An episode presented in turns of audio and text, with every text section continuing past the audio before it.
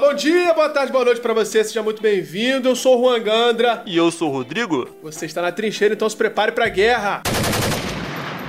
A gente vai dar continuidade à nossa série de estudos baseado aí nas cartas de Paulo. E a carta de hoje Colossenses. Vamos partir para Colossenses, pessoal. A gente já falou sobre Efésios e agora a gente vai partir para Colossenses. É, vamos fazer a introduçãozinha aí de, de Colossenses eu, aí, só para poder contextualizar. Gosto, eu gosto de Colossenses, cara. É uma, da, uma das cartas que eu mais gosto, assim. Tem quatro capítulos, né? Rapidinho, dá pra ler rapidinho. Tem uma música do Projeto Sola, Colossenses, né? Que basicamente é o que tá escrito no capítulo 1. Como é que é? Canta aí pra gente. Eu vou deixar você cantar, você também conhece a música. Esqueci como é que. Não sei como é que é. Ele é a imagem do Deus invisível. É brabo, é brabo. É, os primeiros, é um dos primeiros versículos, né? Do primeiro capítulo aí. Isso, é. Que também, na verdade, era um cântico, né? Daquela época lá. Você, se você vê na Bíblia, você vê, né? Quando chega essa parte, tá. A forma como tá escrita tá. Como se fosse uma poética, né? Isso, tá verdade, aquela verdade. diagramação diferenciada, né? O pessoal já cantava já. Ou seja, o pessoal não cantava só salmos. Eu vi uma, vi uma pregação do Nicodemos falando que o pessoal da, da igreja do primeiro século eles não cantavam só salmos. Sim. O Nicodemos falando, né? Eu gosto muito de cantar salmos, mas se eu cantasse só salmos, poxa, eu não ia cantar o nome do meu Salvador. Eu não ia cantar o nome de Jesus. Aí o pessoal aqui, né? O pessoal da a igreja do primeiro século cantava sobre Jesus, né? Sobre Jesus, né? Coisa além de salmos. Mas vamos lá, vamos chegar, vamos chegar até a carta. Colosso era uma cidade assim pequena, né? Foi uma igreja fundada por Epáfras, na verdade não foi fundada por Paulo, foi por Epáfras, que era um discípulo de Paulo, que era um filho da fé de Paulo, e Paulo se sentiu assim na obrigação de escrever para uma congregação que não é dele esse Epáfras ele se converteu numa pregação de Paulo, né? Ele converteu numa pregação Isso. em uma outra cidade e quando ele foi para a cidade de Colossos, ele começou a, a compartilhar da fé dele para para a cidade. A cidade lá e fundou Isso. essa igrejinha. E aqui no, nos primeiros versículos mesmo do primeiro capítulo, Paulo agradece porque ele sempre se lembra de orar por essa igreja de Colosso. Ou seja, ele estava agradecendo porque ele sempre estava intercedendo, sempre orando por uma igreja que nem é dele. É um pastor orando por uma igreja que não é dele. É de um outro pastor, né? De um, é, uma igreja de um outro pastor. Não tinha essa rixa, porque Paulo entendia que era o mesmo time, certo? A mesma igreja. Corpo de Cristo. O corpo de Cristo universal, que é um só.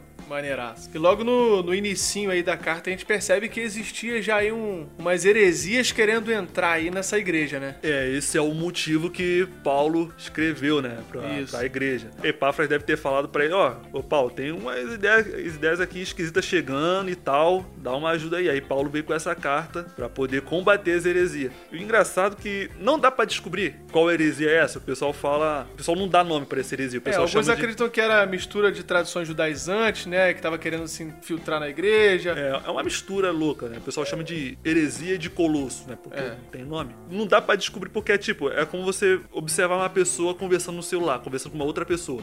Sim. E você vai, pelo que você, pelo que você tá vendo a pessoa falando no telefone, você só tá ouvindo uma pessoa só. Você vai estar tá deduzindo o que a outra pessoa do outro lado da linha tá falando. Você vai deduzindo a conversa através de uma pessoa só. E é igual essa carta aqui. Você vê para resposta de Paulo pelo que Paulo tá escrevendo, você vai tentar chegar no porquê que ele tá escrevendo, né? Ele tá escrevendo aqui a resposta, mas você também, através da resposta, vai chegar no problema. Não sei Isso. se. Sim, sim, claro. sim. Entendi a gente percebe ali o problema, apesar do problema não estar tá claramente explicado. A gente percebe é. que está que tá tendo ali uma, uma resposta aí pro excesso de exaltação aos anjos que Isso, o pessoal estava fazendo. São vários essa problemas. mistura de, de tradição, de circuncisão ou não. É, e, e parece que tem uma pitadinha ali de, de, de um combate que ele estava fazendo ao gnosticismo, né? Isso, é. Tinha um legalismo é porque na, no começo da igreja, a igreja foi afrontada por essas duas heresias, né? O começo foi o legalismo né, do, dos judeus Sim. e depois o gnosticismo dos gregos. E Paulo aí fala bastante na carta para o pessoal crescer em conhecimento, né? Porque você tem que conhecer o que a gente já falou até aqui. A gente tem que conhecer o Deus que a gente serve, o Deus que a gente ama, certo? Muita gente já se critica o pessoal que estuda teologia, faz seminário.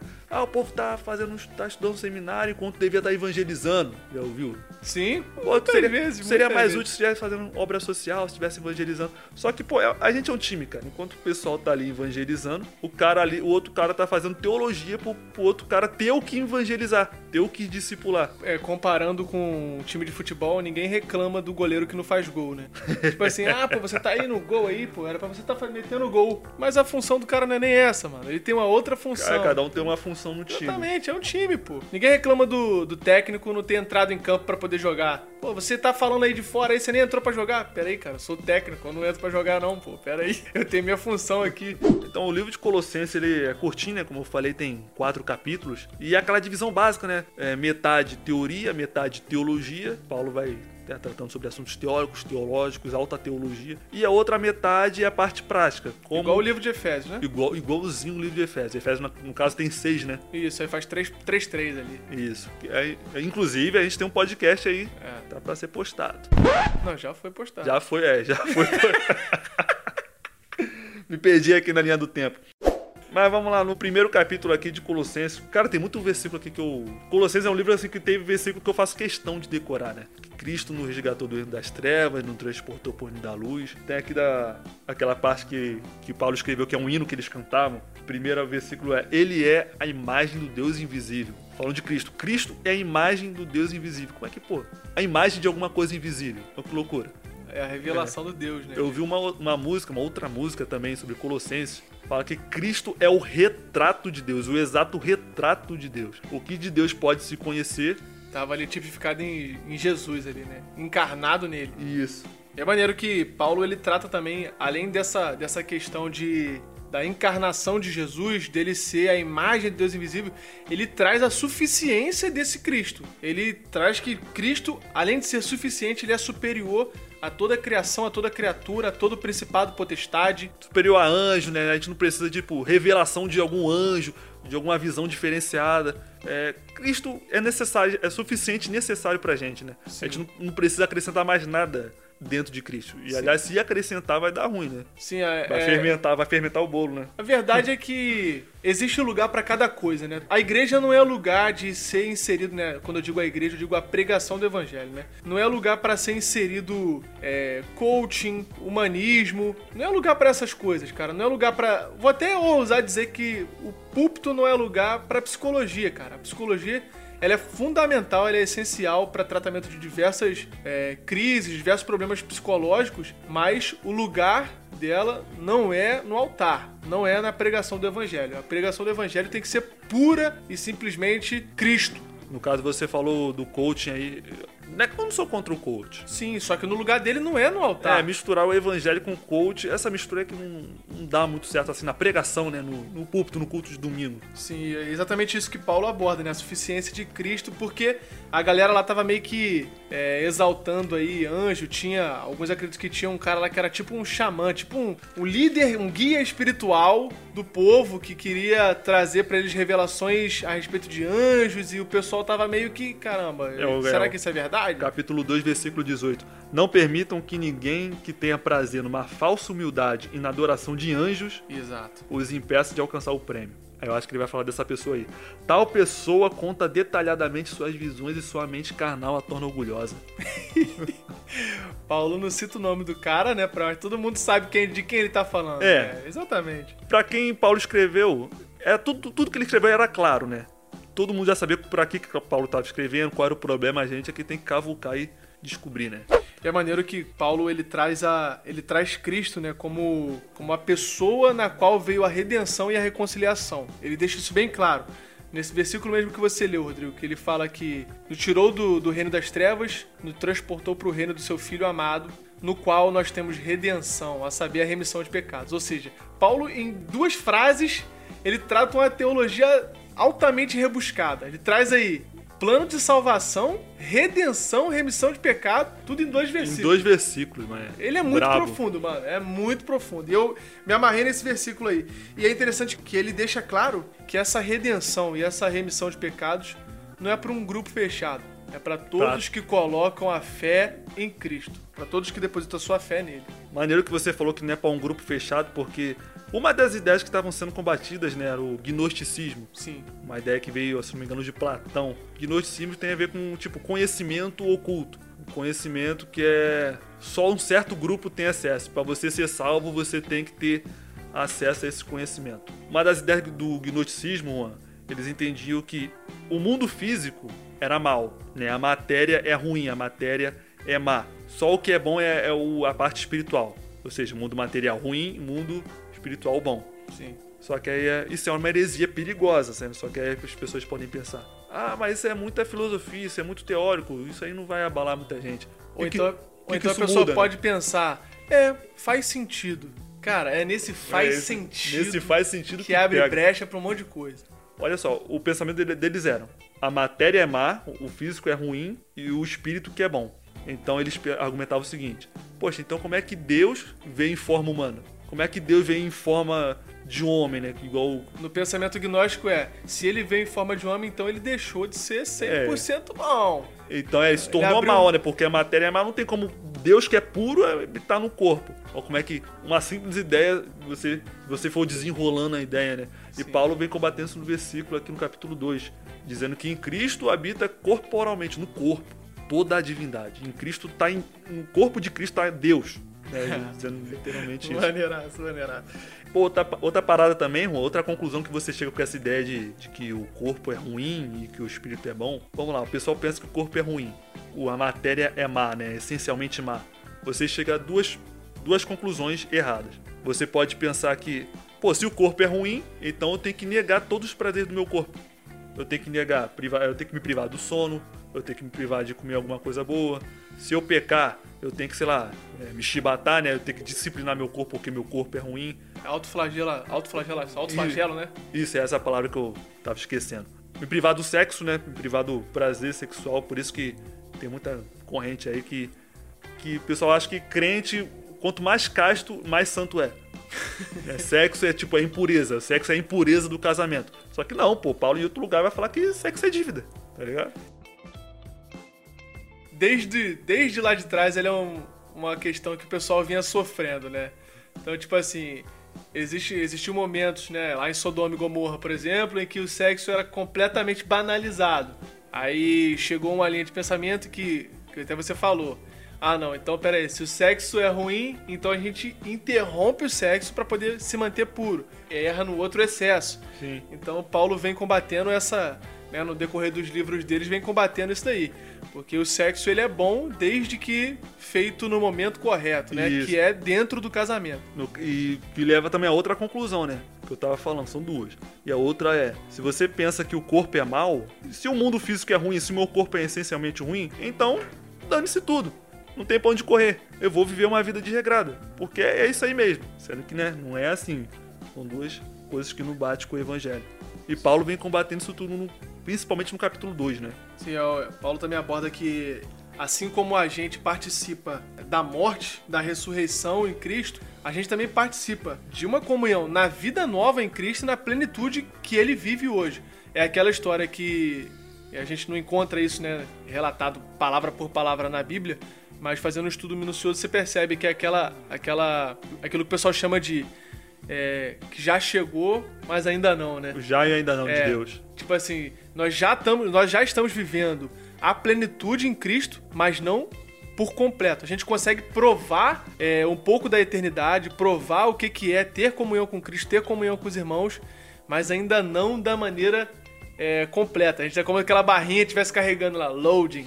Você vê, você já consegue ter acesso a algumas coisas, mas ainda não é por completo. E Paulo trata isso, dessa questão dessa comunhão, que nós temos comunhão com Cristo na morte, na ressurreição, na vida e na plenitude. E a Bravo. plenitude faz parte de tudo que a gente vive. Não só é, da nossa vida pessoal no sentido de relacionamento, mas no nosso trabalho, nos nossos estudos, no nosso intelecto, a gente, nos nossos prazeres que a gente tem aqui, Viver Cristo em tudo, né? em tudo. Na arte, na música, né? No, no geral. Porque Deus não é contra o prazer, né? Não. Deus, tipo, claro, se for um prazer, você, né, você usufrui do prazer da forma correta. Sim, sim. Por exemplo, prazer de você comer uma comida boa e tal. Prazer do corpo mesmo, prazer da carne. Deus não é contra, mas na verdade você vê Deus nessas coisas. Você ter prazer nessas coisas e ver Deus, né? Deus te agraciando com essas coisas. Eu, às vezes eu tenho essa, essa, essa brisa aí.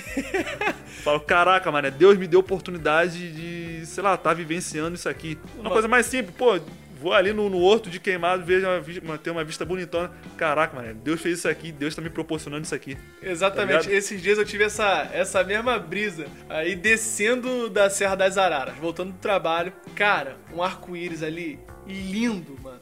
Eu falei, cara, se eu saio 20 minutos depois, eu perco esse arco-íris. Se eu saio 20 minutos antes, eu perco esse arco-íris. Cara, Deus me proporcionou essa visão. Cara, glória Pô. a Deus, já diria Daciolo. glória! Caraca, Foi naqueles mano. 20 minutos certinho, né? é Exatamente, co- cara. Tipo assim, né? foi exatamente naquele momento que eu passei, que eu pude ver aquilo lá. E eu, caraca, que coisa linda, mano. E da mesma forma, é, os prazeres da vida em si, Rodrigo. Tipo, os prazeres do casamento, os prazeres do filho, cara, da paternidade, saca? Tipo, tudo isso Cristo proporciona pra gente e ele não quer que a gente se abstenha disso. Lógico, algumas pessoas são chamadas pra abstenção disso, pra abstenção do casamento, né? Pensando nos celibatários. Existem pessoas, Paulo mesmo fala sobre isso, e Jesus eu acho também fala sobre isso, que existem pessoas que foram chamadas para o celibato. Só que essas pessoas, para essas pessoas, o celibato é um prazer em Cristo. Então, ah, em tudo a gente encontra prazer se deleitando em Cristo. E por último, tem uma parte que eu, que eu me amarro quando Paulo vem e começa a tratar sobre a maturidade do cristão. Ele vem fala do chamado do cristão para maturidade. E essa maturidade, basicamente, que Paulo trata é você se livrar das suas práticas pecaminosas, né? E cultivar as virtudes cristãs. Você tá pegando aqui do capítulo 3, né? Do capítulo 3, e também falando das virtudes cristãs, ele fala um pouco no início, quando ele fala sobre amor, fé e esperança. E ele aborda isso também no decorrer do livro. Então, assim, você se abster, né? Você se livrar das práticas Da pecaminosas. mentira, da maldade, da rebeldia. E exato. você poder se vestir das coisas boas. Uma parada que eu acho interessante E é isso, que... rapidinho, e isso é maturidade. Isso que é a maturidade do cristão. Não é o cara ser chatão. Não é o cara Ser ser. crentão, né? Ser crentão. Não é o cara ser legalista. Não é isso. É o cara abandonar o pecado, que é o que o pessoal fala que é o fruto de arrependimento. Qual é o fruto de arrependimento do cara? Ele para de fazer a besteira que ele tá fazendo. E aí ele começa a se vestir, igual você falou aí, se cobrir e a revelar as virtudes, né, do, do cristão. Essa parada que você falou é muito pouco abordada né, nas igrejas. Ser crente não é você ser santarrão, né? É você ser legalista. O fato de você ser legalista, não sei quando foi a última vez, a última vez que eu ouvi isso na igreja. Sei lá, o que é legalismo, né? Que é você querer agradar a Deus no próprio mérito. Sim, é você ir na sua força, achar que, que alguma coisa, que tipo, pelo que você faz, você vai obter recompensas de Deus. Que inclusive é um problema aqui do, da igreja de Colosso, né? Que Paulo tá abordando isso. Tinha, tinha os, os gentios que se convertiam lá e tinham os judeus que se convertiam.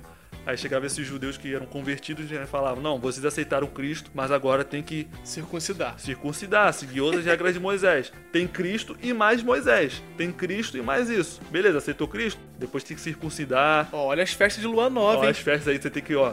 Ó o que você tem, ó o que você tá comendo aí. Tá comendo carne oferecida aí? Isso não pode, Tá ó. comendo porquinho? Tá comendo porquinho? Suininho? Pô, aí Paulo, como é que Paulo vem matando, e como é que Paulo vem matando essa questão de forma genial, cara? Já que vocês morreram com Cristo para os princípios elementares desse mundo, por que como se ainda pertencesse a ele, vocês submetem regras? Não manuseie, não prove, não toque. Todas essas coisas estão destinadas a perecer pelo uso, pois se baseiam em mandamento e ensino humano. Aí fala que, né, que essas regras até, até têm aparência de uma humildadezinha, né?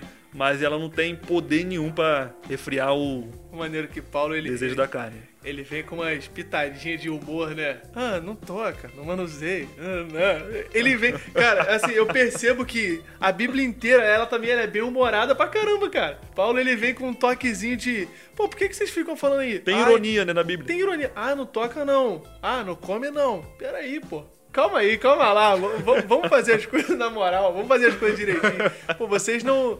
Lógico que existem regras do Antigo Testamento, né? Mandamentos do Antigo Testamento que não foram perdidos. E todos eles, Jesus mesmo é, cumpre todos eles e também reafirma. Mas aí que tá, Juan, não- é regra pela regra. A gente, por exemplo, a gente, a gente entrou aqui no capítulo 3, onde Paulo vai entrar pra parte prática, né? Paulo vai falar, vai dar o tipo os deveres sociais. É, vai falar como o marido tem que se portar, como a esposa tem que se portar, como os filhos têm que se portar. Os servos, né? Os donos de pessoas que têm funcionários, pessoas que, têm, que tinham servos. Como essas pessoas tinham que se portar. Mas antes disso tudo, antes de Paulo dizer o que eles tinham que fazer, ele vem construindo a ideia sobre Cristo. Por exemplo, aqui no, no capítulo 3 ele já fala aqui, ó. Vocês ressuscitaram com Cristo. E já que vocês ressuscitaram com Cristo, qual a vida nova que vocês têm que ter? Porque é uma coisa que eu sinto falta aqui na pregação, nas pregações que a gente ouve, sabe? É não pode ser, a pregação não tem que ser uma coisa moralista, né? Você vai lá e você vai ouvir o pregador falar que você tem que fazer, ó, oh, você faça isso, faça aquilo, você tem que fazer isso, assim, assim, assado. Sabe? Mas beleza, mas qual é o fundamento? Pô, eu, eu, trabalho com criança lá na igreja, eu já falei lá com os voluntários que trabalham lá com a gente. O nosso objetivo não é moralizar as crianças, né? Não é ensinar bons modos a criança. Nosso objetivo é pregar o evangelho. Sim a gente pode muito bem transformar crianças em crianças comportadas, mas que não. Mas sem Cristo. Sem Cristo. Crianças Concordo. comportadas, mas que não são crentes. Concordo. Sabe? Por que, que a gente tem que fazer o que tem que fazer? A questão com a nossa é, base. A questão não é fazer ou não fazer, mas o porquê de fazer ou de não fazer, né? Perfeito. Existe uma teologia por trás de cada ação do cristão, ou pelo menos deveria existir. Um exemplo básico que eu consigo pensar aqui agora, ó. Paulo fala: que Cristo amou e morreu pela igreja. O casamento ilustra o relacionamento de Cristo com a igreja. Se Cristo amou e morreu pela igreja, então o homem, o marido, tem que fazer o mesmo. Amar e morrer pela igreja e a igreja sendo submissa a esse Cristo, da mesma forma como a esposa é ao marido. Sim, é. Tá ligado? Tem, tem Toda um base, exemplo né? também que ele dá é, sobre a, a humildade de Cristo. É Cristo se humilhou, deixou de ser deixou de ser, não, abriu mão, né, de ser Deus, dos seus atributos divinos, se tornou veio, servo, se tornou servo de todos. Portanto, se serve uns aos outros, trabalha uns com os outros. Paulo ele vem, ele primeiro ele constrói, pega o exemplo de Cristo. É, ele pega o motivo e depois a ordem, né? Tipo assim, seria muito fácil para Paulo falar assim, cara, serve um ao outro aí, gente. Vocês têm que servir um ao outro. Tá, mas por quê? Não é muito melhor ah, todo mundo me servir? Só que ele não dá esse argumento antes. Ele vem, destrincha a teologia dele toda e depois ele vai dar a ordem. Fala assim, ó, gente, amai uns aos outros, gente. Serve uns aos outros. Pô, Jesus fazia isso direto. Pô, se você quiser ser o maior, seja o menor. Serve um ao outro aí. Eu não vim para poder. Igual Jesus fez. Igual. É, então. Às vezes gente... eu sinto falta disso também.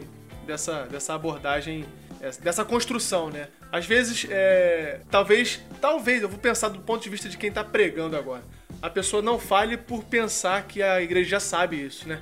Talvez seja esse um, um pensamento que a pessoa tem. Ah, eu não vou precisar destrinchar igual o Paulo fez, porque já está destrinchado na Bíblia. Mas, poxa, eu acho que seria não. bom, né? Ah, eu acho também, pô. Mesmo que a igreja saiba, tem que estar tá sempre lembrando, sempre trazendo, assim. Então, assim, Paulo, ele deixa bem claro nessa carta de Colosso, é, nessa carta aos Colossenses, que Cristo é suficiente. Cristo não precisa de nada que complete Cristo. Não precisa de filosofia, não precisa de superstição, não precisa de anjo, não precisa de demônio, principalmente de demônio. Não precisa de uma revelação. não precisa de uma revelação nova. Qual é, mané? Não precisa de uma revelação nova, mas Cristo é o suficiente. Paulo trata essa questão é, igual você falou, quando ele fala que Cristo é a imagem do Deus invisível, e, e isso era um pedido, né, da, do povo. Você vê que até os próprios discípulos chegaram para Jesus e falaram: Jesus, poxa, me mostra o Pai aí. Me mostra você, Deus, né? Me mostra Deus, eu quero ver Deus. Aí Jesus fala assim: Como assim que você quer ver Deus? Eu tô aqui, cara. Eu tô o tempo todo com vocês aqui. Né? Em, em João, capítulo 14, versículo 8 e 9, Felipe fala assim: Mostra-nos o Pai, e isso basta. Aí Jesus respondeu: Há tanto tempo que eu tô com vocês e ainda não me conhece, Felipe. Quem viu a mim viu o Pai. Como que você diz me mostra o Pai? Como assim? Então Jesus mesmo se revela como a imagem do Deus invisível. E Paulo trata isso de maneira linda na carta de Colossenses. Maneiro e para poder finalizar, é... trazer a recomendação de um livro, né, cara? Qual o livro da vez? Pô, o livro da vez, o livro que é teu, Rodrigo. Pega aí. Não foi você que escreveu, mas você que é o dono. o livro Deleitando-se Deleitando-se em Cristo, o autor é Michael Reeves, né? Tem uma capinha verde. É uma frase aqui, né, que tá aqui nesse livro que você estava falando me lembrou. Do... Ele começa o primeiro capítulo trazendo uma pergunta: Se existe um Deus no céu, como esse Deus é? Maneiro. Aí ele vem destrinchando, vem trabalhando, vem trabalhando na ideia. Aí ele conclui: não existe um Deus nos céus que seja diferente daquilo que vemos em Cristo Jesus. O que vemos exatamente em Cristo é o Deus que está no céu. O Cristo que brincou com as criancinhas, que atendia os necessitados, que estava com os oprimidos. É esse o Deus Pai que está no céu. É o mesmo Deus. Pô, e esse livro, ele vem destrinchando, né? É, sobre as doutrinas de Cristo, uma cristologia, né? Só que, pô, de uma forma bem suave, bem Maneiro. O nome do livro já explica, né, pra que, que ele veio. Deleitando-se em Cristo. Você ter prazer no conhecimento de Cristo. E ele é parte de, de uma trilogia, né? Ah, é. Deleitando-se na Trindade, Deleitando na, na Trindade. Deleitando-se na oração, né? Deleitando-se em Tem Cristo. É. Eu tô vendo aqui, Deleitando-se na Trindade, Deleitando-se na oração e o Deleitando-se em Cristo. Ah, tá, esses três. É. Mesmo cara, né? Michael Reeves. Isso, o mesmo autor. Então eu queria deixar recomendado ele aí. Ele tem uma, tem uma frase aqui que eu, que eu li hoje mais cedo nele, que ele fala que, pô, essa frase pra mim é maneiraça. Em vez de sermos pecadores pelo fato de cada um de nós pecarmos, nós nascemos pecadores. E essa é a razão por que nós pecamos e morremos. Ó que maneiro. Caraca, esse livro, gente, sério. É, pelo pouco que eu li dele aqui, a gente recomenda ele, o Rodrigo já leu eles. O Rodrigo fala desse livro pra caramba, fala que, que inclusive tá querendo pegar o Deleitando-se na Trindade, né, Rodrigo? Maneiro é. Pra poder dar uma lida. Porque a Trindade é. O pessoal acha que é muita teoria, né? Pô, é teologia pura, né? É uma teologia que não vai servir pra vida prática. Mas esse livro, Deleitando-se na Trindade, um outro livro, vai provar o contrário. Como a sua fé muda, como sua vida muda, quando você vai estudando, vai conhecendo a Trindade. Então a gente vai deixar o link aí disponível para quem quiser comprar, tá? É, se você estiver ouvindo pelo YouTube, ele vai ficar aqui na descrição. Se você estiver pelo Spotify ou pelo Deezer, você pode ir lá no nosso Instagram, arroba trincheira.podcast, e você vai ter lá no nosso link da bio os livros que a gente recomenda não só nesse, nesse episódio aqui, mas nos anteriores. A gente também tem o link do Apoia-se, caso você queira ajudar a gente aí, patrocinar a gente, manter esse podcast funcionando aí. Se você gosta aí da gente, gosta das coisas que a gente fala. Se você não gosta também, quiser abençoar também, Ah, estourou o áudio. chega estourou mesmo, vai bateu lá no talo. É, a gente tem o nosso link do Apoia. Tá no link da bio, você vai lá, vai encontrar os nossos livros, né? Nossas plataformas e também esse link onde você pode estar patrocinando a gente, vai estar ajudando bastante a gente, tá bom? É, e comprando pelo, pelo nosso link também já vai ajudar a gente aí. Valeu, pessoal. É, espero que esse podcast tenha edificado a sua vida aí. É, pô, eu te recomendo também você dar uma lida em Colossenses para você poder perceber esses detalhes que a gente veio falando, que a gente veio destrinchando durante ah, esse episódio de hoje aí. E que a sua semana seja excelente. Valeu, que Deus abençoe a sua vida e que a nossa teologia cresça cada vez mais em Cristo. Tamo junto, pessoal. Fica na paz aí. Uma excelente semana para todo mundo. Valeu. Amém. Valeu.